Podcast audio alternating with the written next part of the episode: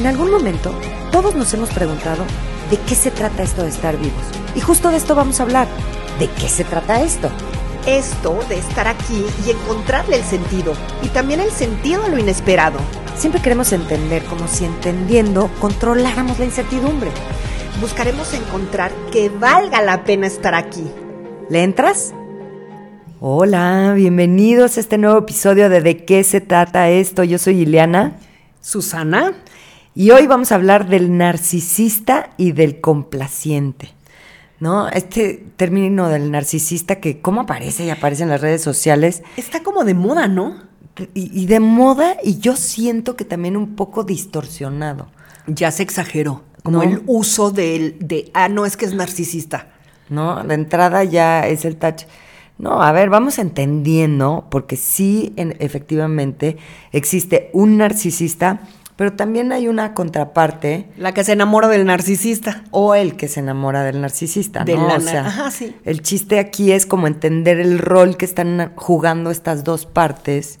Y si por ahí se detectan que están enganchados, pues bueno, entender por lo menos en dónde están parados y ya cada quien sabrá qué hace. Y como todo, hay como un espectro, como de muchos grises, no es blanco o negro, pero en este espectro de grises nos movemos y nos acomodamos en nuestras relaciones. Ahora, el narcisista sí es un término que se le da a una persona y es más, me gustaría leerles la descripción del narcisista, como porque no vamos a usar el término tan tan a la ligera. Ok, a ver. Sí engloba ciertas características que si no, no es narcisista, solamente podría tener algunos comportamientos narcisísticos.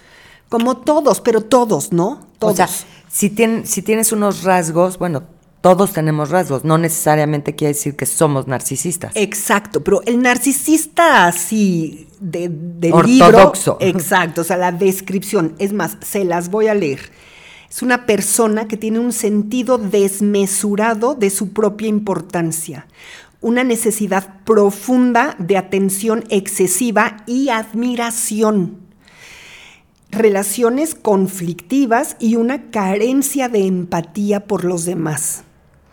Y lo más importante, Detrás de esta máscara de seguridad extrema se esconde una autoestima frágil que es vulnerable a la crítica más leve.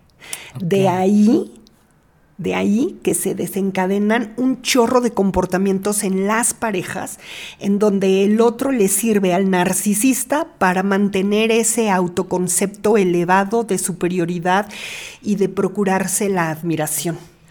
Oye, a ver, pero yo te quiero preguntar, porque de veras que cómo aparece cosas así, el narcisista y deshacerse y huir del narcisista y demás, te lo ponen como una persona, ah, me corriges, eh, como una persona incapaz de realmente ponerse en los pies del de enfrente y que hasta con dolo hacen daño, daño para controlar y inflar su ego. ¿Así es? ¿O eso ya es. una distorsión? No, no, no, no, así es. Ah. El narcisista puro, bueno, el narcisista como muy jalado hacia el extremo, que es el que se lleva el nombre de narcisista, eso hace. Le quita a la otra persona sus amistades, su autoestima, su, su eh, lo suyo, para que dependa de él. Ahí está el secreto. Sí. O sea, el, el, a lo mejor para empezar a distinguir si estás en una relación así, es, esta persona está aislándote para que dependas de él. Sí. Y si tú eres narcisista, empezar a identificar, pues estoy haciendo esto. Sí, a ver, por ejemplo, una paciente, ¿saben qué hizo su, su novio? Le desapareció sus agendas. ¿Cómo? ¿De amigos? Sí, bueno, eso fue hace un chorro.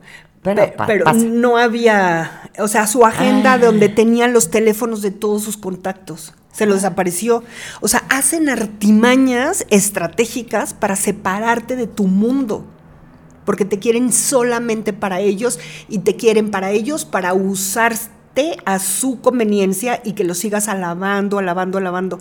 Ahora, es muy tricky esto porque en realidad un narcisista ¿Quién se quiere enamorar de alguien que de primeras parece tan horrorosa persona? Pues se enamoran porque se presenta como la, como la persona más encantadora. Mm. Hay una seducción enorme, tiene una estrategia de irse colando y filtrando en toda tu vida. Si no te das cuenta, están filtrados hasta, lo, hasta la cocina. Lo hacen de inicio diciéndote que tú eres la persona que ellos necesitaban, que eres única, que eres especial, que nunca se habían sentido tan bien con alguien, que tú eres esa persona, que son tan felices contigo. Ok. Claro que la, y este episodio se lo vamos a dedicar a los que se enamoran de los narcisistas. Porque de los narcisistas hay mucho en las redes, ¿no? Oye, una pregunta. ¿En, en el enneagrama existen números que están más predispuestos a caer redonditos en este escenario? Totalmente. ¿Cuáles? El 7, el 8, ¿El 8? Uno. ¿De narcisista? Ah, no, estoy hablando de la de, de que se enamoran de un narcisista. Ay, sí. perdón, me vas a odiar, pero pensé el 4 primero que nada. El 4, el 3, algunos 6, el 9, todos los eneatipos que no tienen tanta fuerza en su autoridad eh, propia. Ok. Llegan, les mueven como esta parte vulnerable de que yo aquí voy a estar? Todos los emocionales, la 2, la 3 y la 4. No quiero decir, cuando digo la, no nada más son las mujeres, también los hombres 2, 3, 4, en toda la ala emocional. Es muy fácil que estén en el otro lado, en el otro extremo del narcisismo que es las personas complacientes. Oye, ahorita estás diciendo el 3 y a lo mejor yo estoy confundida pero yo hubiera puesto un narcisista en el número 3 por la vanidad. Sí, hay muchos narcisistas 3 y también hay muchas complacientes en el 3. Ah. Será de las dos. También hay narcisistas 4. Ok. ¿Ochos? muchos. Es Todos. que yo, me imaginaría... Ningún 8 se va a poner de complaciente. Más bien es tirándole al narcisista. Es más, ahorita que lo estoy pensando, ahorita que lo dijiste, me imagino más a un 8 narcisista que a un 3.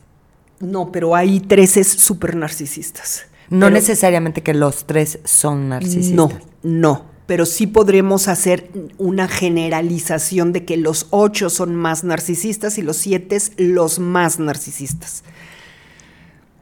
¿Los 7? Sí. ¿El 7 es narcisista? tienen una tendencia a, engrandecer la imagen. Ah. Ay, claro. Y eso que estás diciendo, esto de engrandecer la imagen, ¿no? Suena a ponchado. O sea, es una imagen fake. Sí, como la del 2. También hay dos narcisistas, por supuesto, porque tienen esta falsa abundancia, entonces se tienen que engreír, o sea, se tienen que engrandecer. ¿Y la diferencia sería en el daño que le harían a su pareja con tal de tenerlos? El daño del narcisista es que va vaciando la vida del otro. Pero mira, si lo planteamos de esta manera, es como pobrecitos los víctimas que caen en manos de un narcisista. Yo querría decirles, no es el narcisista el que tiene la culpa de todos tus males, eres tú que tanto necesitas admirar a alguien, entregarle tu poder a alguien, eh, ser cuidado de alguien, ser encantador para alguien que te diga tú eres la única, eres la persona que más me ha hecho sentir bonito en la vida. Y esa necesidad de tanto es como si fueras una mascota que anda queriendo. quién, quién me adopta? Ok. O sea, eso es lo terrible de aquí, porque pues los narcisistas que sean narcisistas, a ver quién cae en su jueguito. Tú que caes en su jueguito es a la que quiero confrontar. Ok, entonces ahí es a donde vamos a la o el complaciente. Exacto. ¿Cuál sería la descripción de o, o cómo describirías a esta persona? Ajá. Hemos hablado el episodio pasado, justamente, no me equivoco, que hablamos del sistema nervioso central, en donde tenemos dos maneras eh, desde el sistema de acción de defendernos de, la amenaza, y la tercera es la anulación, o sea, el congelamiento y la devaloración.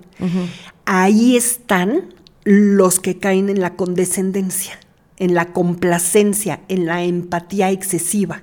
Mm.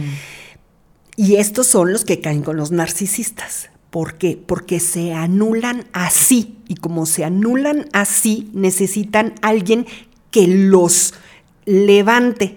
Y los narcisistas de, de inicio levantan a estas personas. le dan valía. Y lo huelen, ¿no? O sea, saben que está necesitando eso. Como presa. Ok. Sí. Entonces aquí sería como, pues trabaja en ti, no necesites de quien te levanta, de quien te... y asume la responsabilidad que tienes en esa relación.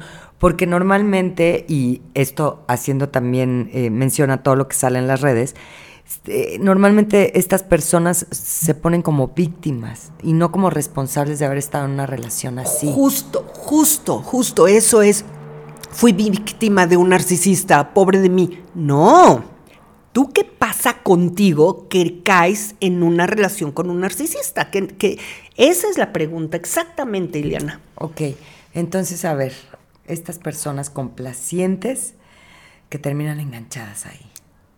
Sí son complacientes porque aprendieron desde muy chiquitos que adaptarse a las necesidades de sus padres fue la única manera. Ellos se adaptaron a las necesidades de sus papás, a las necesidades del sistema familiar y dejaron sus propias necesidades de lado porque no, no jalaba la ecuación. Ok, ok, entonces va a tu infancia y claro. va a tu núcleo si quieres entender por qué estás en ese tipo de relación. Claro, imagínate que vives en una familia con problemas, caótica, como sea. Como todas. Como todas.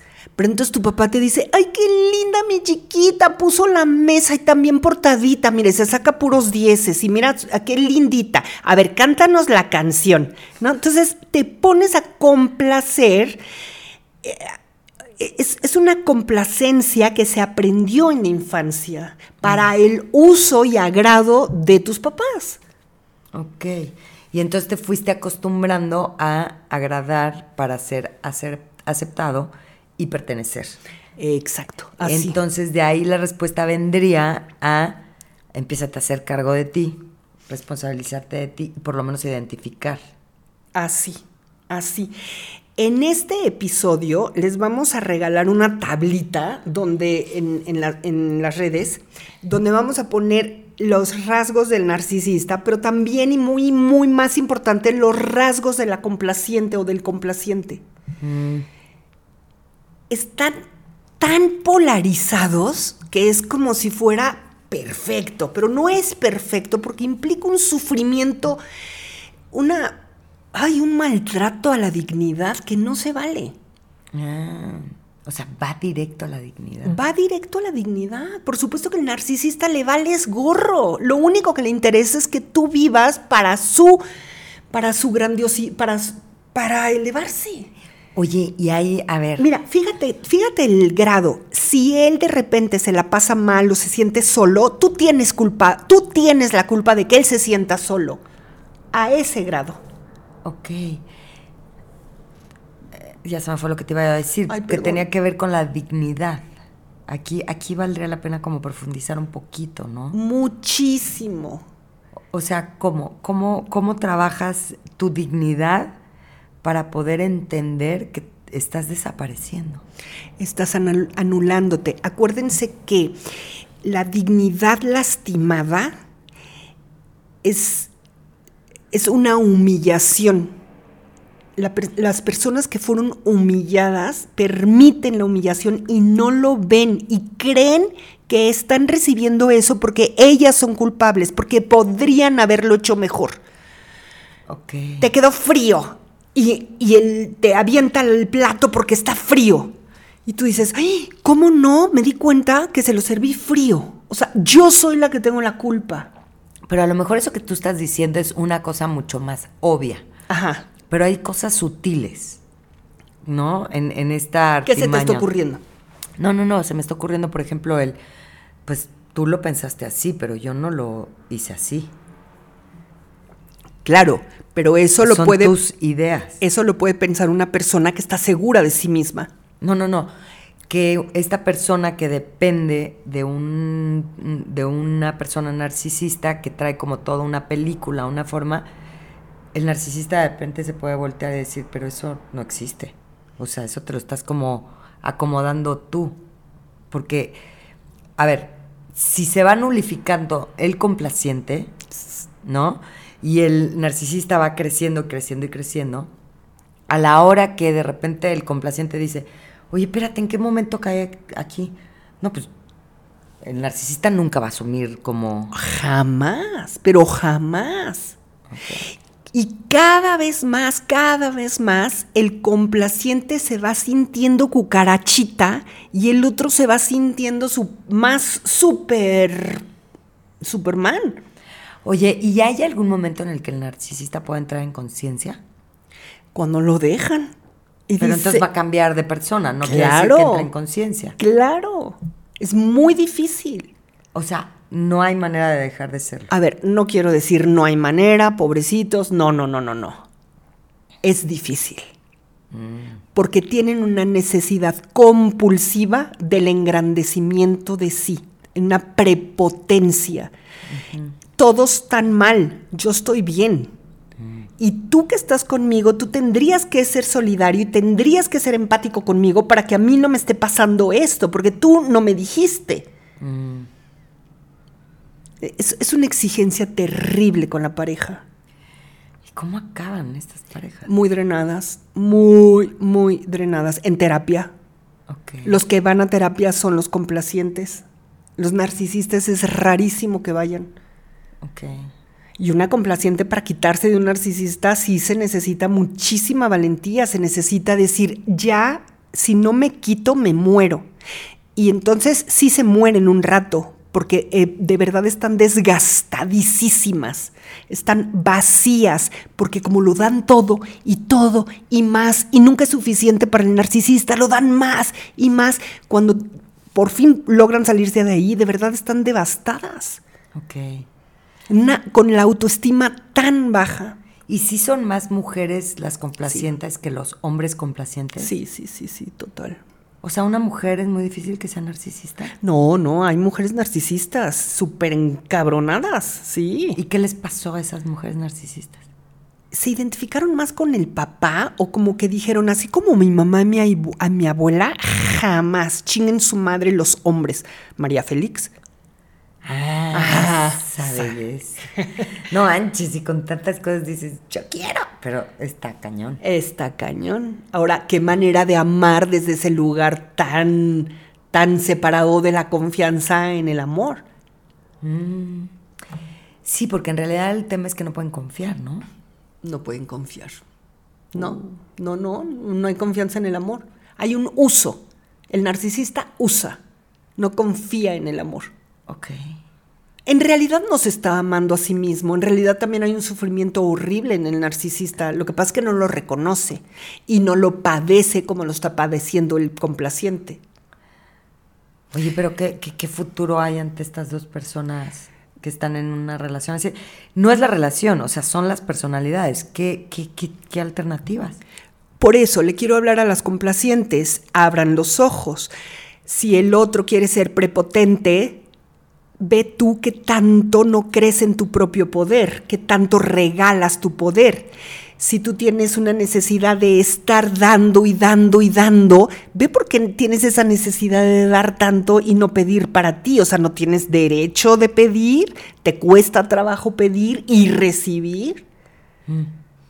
Bueno, pero también en el encanto del narcisista está como complacer en ese sentido a veces, ¿no? Sí, complacen. Te llegan unas flores inmensas y la serenata, pero luego viene este pedido que es excesivo. Sobre todo el lo que está pidiendo el narcisista es que tú te encargas de mantenerme acá.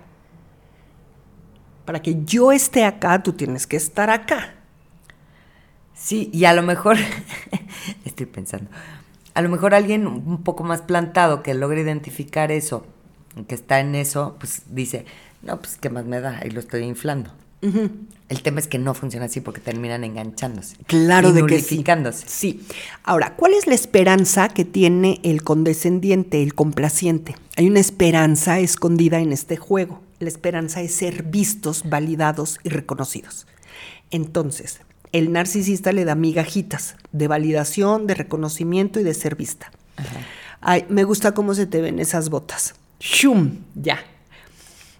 Me vio. Ay, pero qué mal se te ve esto y lo otro y lo otro y lo otro. es como que es, son juegos bien torcidos. Ok, pero bueno, si a las complacientes si empiezan a identificar esto. Que tanta necesidad de ser este validada, vista, reconocida, lograr, lograr que te diga alguien, te quedó delicioso. No te lo va a dar tan, tan, tan abierto, te lo va a dar de a poquito para que mantengas ahí las ganas de que él te reconozca. Ok. Entonces, el tip para darte cuenta que estás en una relación así sería que nunca, es suficiente. Nunca eres suficiente y siempre hay una necesidad de hacerlo mejor. Es que si yo pudiera haberlo hecho mejor, es que sí es cierto, yo tuve la culpa. Sí es cierto que en la reunión me senté con mis amigas, me tendría que haber quedado sentada con él y aplaudirle sus chistes, no divertirme yo. Hacer que todos llamar la atención para que lo vean a él, no yo con mis amigas jajaja y él por allá, no. ¿Ves? O sea, son, son, es una necesidad absoluta de que tú gires alrededor de su autoimportancia. Ok. Entonces, hablándole a ellas, ¿qué? O a ellos complacientes, porque aquí acabamos que... Abran los ojos si eres suficiente, si vales, pero eso no te lo va a dar nadie, o sea, ya ríndete, nadie. Y además te la pones tan difícil que vas justo y te enamoras de alguien que no te va a dar lo que dices que tú necesitas. Lo que necesitas es mirarte a ti misma. Es que llenarte a ti misma, llénate de ti misma, tienes todo, la vida está dentro de ti, no la tiene el otro cabrón. Oye, es que, que, al final en, en la mayoría de los episodios volvemos a lo mismo. Mírate, que nadie te anda adoptando, que tú, se, tú te des el cariñito, que aprendas a estar en el aquí, en el ahora. O sea, ahí está toda la, la receta para no andar cayendo en relaciones tan tóxicas. Si algún narcisista quiere que hable más de qué le conviene a él, ahí escríbame. No lo creo. Ay, qué reto. Ah. ¿Qué le conviene a él? Sí. ¿Y tú sabes qué le conviene a él? ¿Qué le convendría? Porque tampoco me lo imagino tan feliz. No. Entonces, no, no, tampoco está padre. Porque hay una inseguridad tan cabrona, tan cabrona, que no quieren tocar, que se las ingenian para armarse la vida de tal manera de no tocar la inseguridad y la vulnerabilidad. Mm. Hay veces la vida, y siempre digo, la, la vida es la mejor terapeuta, de verdad te quiebra. Y ya estás quebrado. La pareja te dejó, perdiste el trabajo, perdiste los amigos por charlatán, ya todo. O sea, la vida te la juega. Ok, pero entonces regresando un poco a esta parte donde en, verdad no me imagino que se la puedan pasar bien, ¿no? O sea, si hay esta necesidad adentrito de paz. Por favor, alguien sálvame de este sufrimiento porque no sé ni quién soy. Exacto, exacto. Bueno, pues hay que chambearle. Y que la vida no nos dé bofetadas. O que la vida les dé bofetadas, pero que escuchen el llamado. ok, ay, gracias por habernos acompañado. Escríbanos, acuérdense, Spotify, YouTube, este, y en Instagram sobre todo, ahí es donde contestamos. Nos escriben mucho, pero en directo. Sí. Que, no, no, estoy, no, no, no, estoy entendiendo esa parte de. ¿Por qué en directo? Supongo que tal vez que son más vulnerables. O, tal vez a la gente no le guste tanto exponerse, ¿no? Claro. Bueno, como sea, están en confianza, estamos en confianza, ya les hemos ido contestando ahí. Es muy lindo que estén en comunicación y mándenos temas. Estos temas han salido mucho de las propuestas que ustedes nos han hecho. Entonces, ay, gracias por seguirnos. ¿Y de qué se trata esto?